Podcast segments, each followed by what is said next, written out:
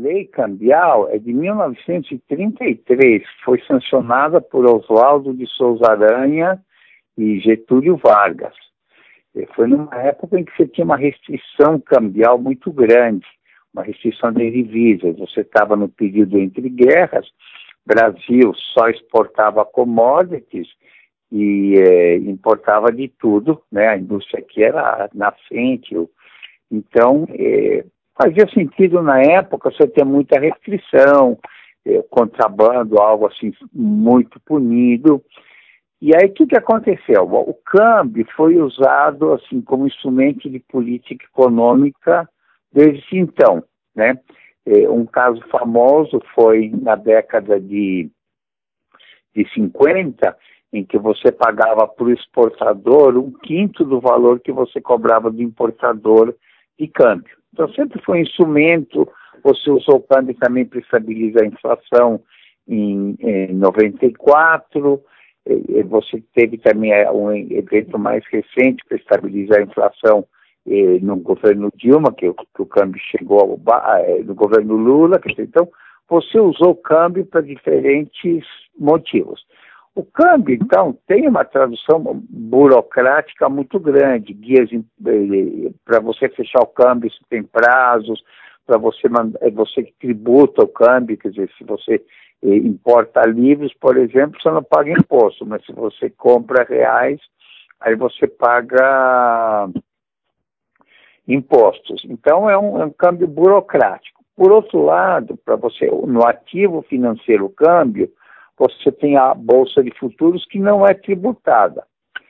Então o que, que isso faz? Faz com que você tenha um mercado burocrático e travado, que é o mercado à vista e tributado, e o mercado futuro, que é muito maior, mais eficiente. Isso cria algumas dissonâncias. E quais foram as mudanças na dinâmica cambial? Porque além das políticas praticadas, né, muita coisa mudou de 1933 para cá, né? Mudou. Ah, sempre ah, tem até uma piadinha entre piada de economista, né? Só economista da risada.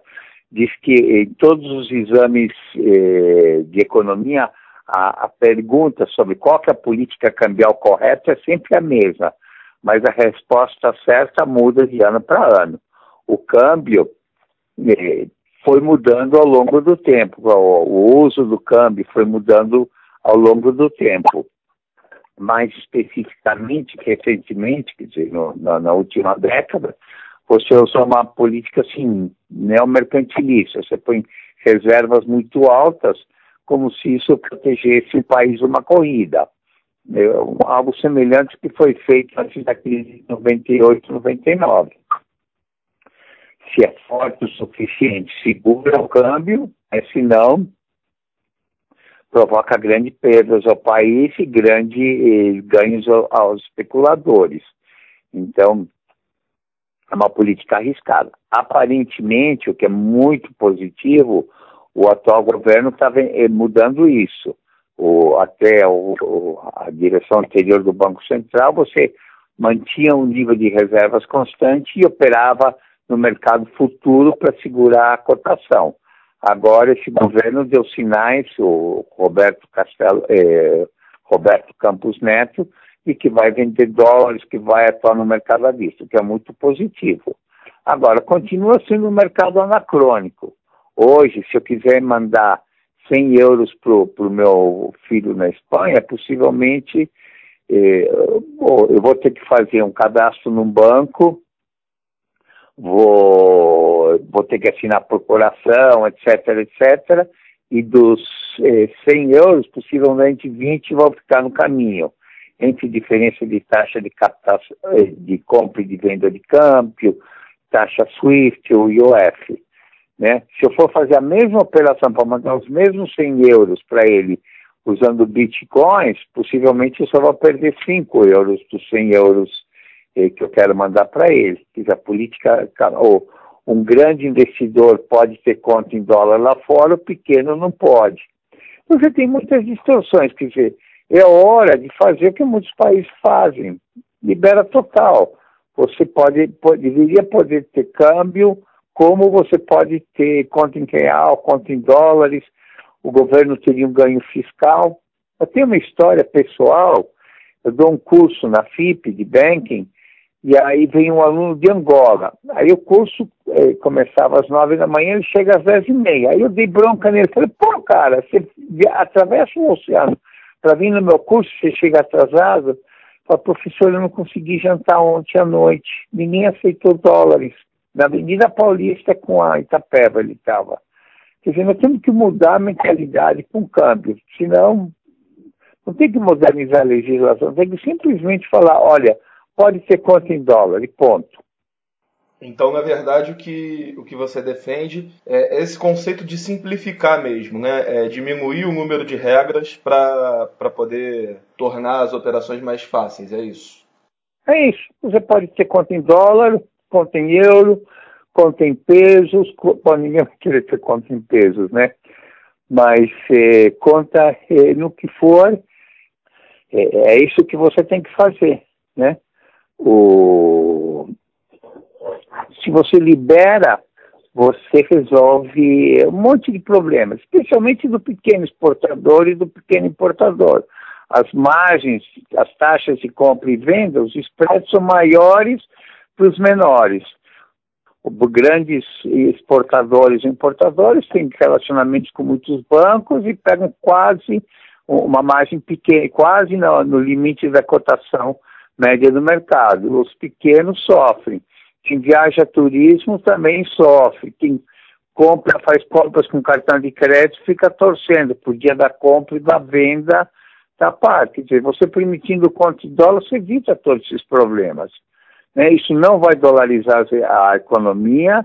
Eh, muitos países têm Estados Unidos, Europa, a Uruguai, você tem as duas moedas, isso não tira soberania monetária e dá mais eficiência à economia.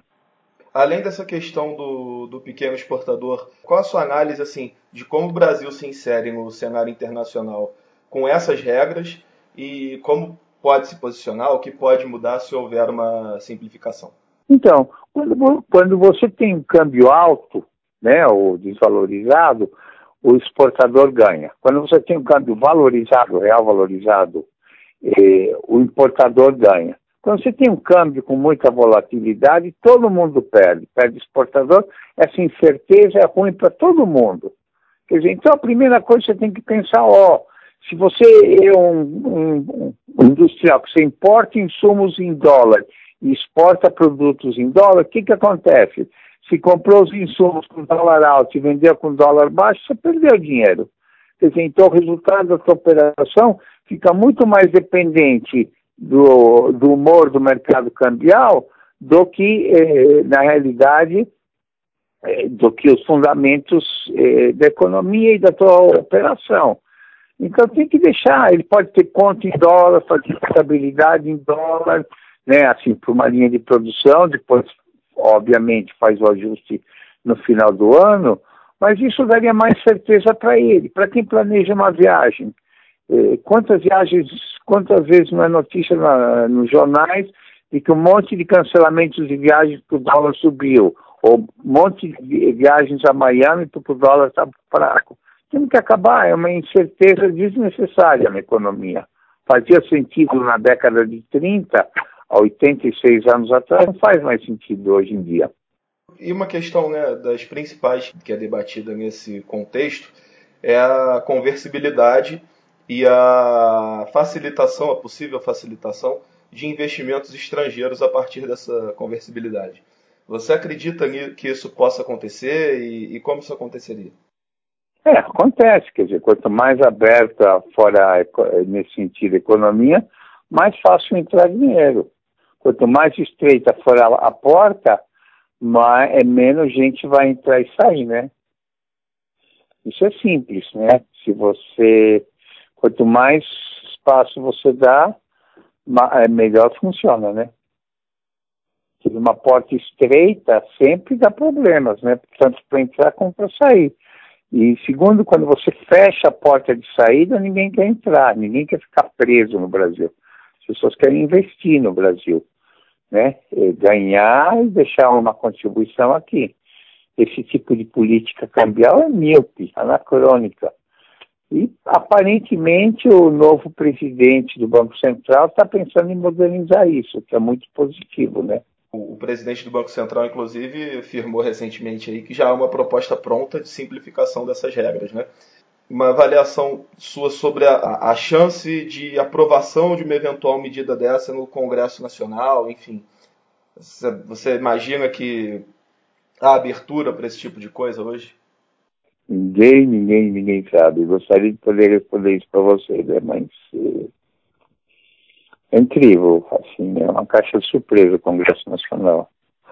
Não só isso, quer dizer, também a gente é pro, o projeto Brasil é um projeto de remendo em remendo, né? Quer dizer, você faz uma coisa, aí propõe outra coisa, você não sabe ainda bem como é que vai ser a reforma da Previdência, a reforma tributária também você está discutindo o que vai ser, quer dizer, a gente devia ter um projeto de país, né? ter uma equipe capaz de, que executa bem, então devia ter um plano bem feito, quer dizer, se é um governo com tantos militares, a primeira coisa que o militar tem que ter é uma estratégia, um objetivo definido, não só na questão cambial, na questão trabalhista, na questão tributária, está faltando isso.